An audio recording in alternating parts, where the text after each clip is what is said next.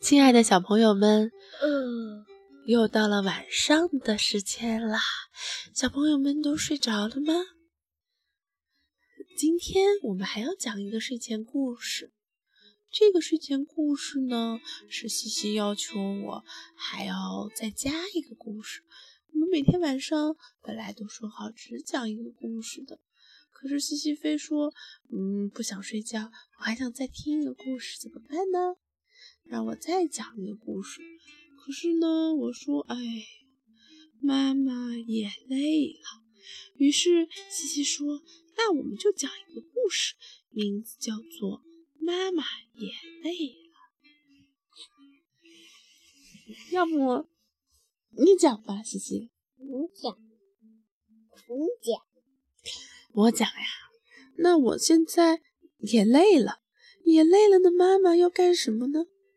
睡觉。小姑娘西西就是不明白，妈妈为什么总是对她说：“哎呀哎呀，一边去！”妈妈也累了。于是啊，她想：“嗯，妈妈不是超人吗？每天要干很多很多的家务活，还要去上班，还要做饭，还要给我讲故事。妈妈根本就是一个……”上足了发条的闹钟不会累呀，他怎么会说妈妈会累呢？于是呀，小 C C 就想，既然妈妈也累了，那我能不能让妈妈变得像真的一个机器人一样呢？于是啊，他想啊想，想啊想，他发明了一个真的机器人妈妈。机器人妈妈和妈妈有什么不一样呢？西西，不知道，不是你发明的机器人吗？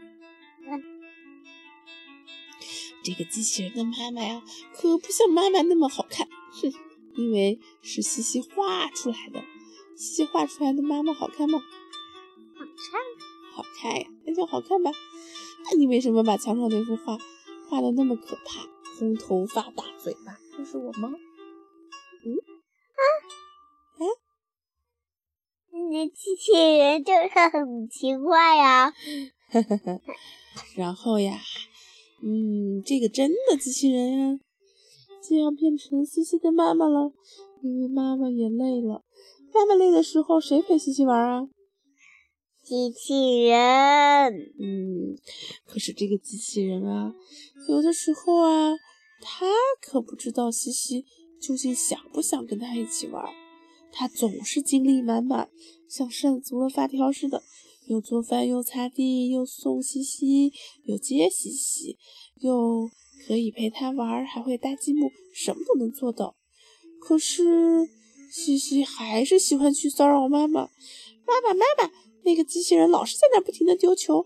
妈妈，妈妈，我想和你躺一会儿。妈妈，妈妈，我想吃好吃的。你快给我做！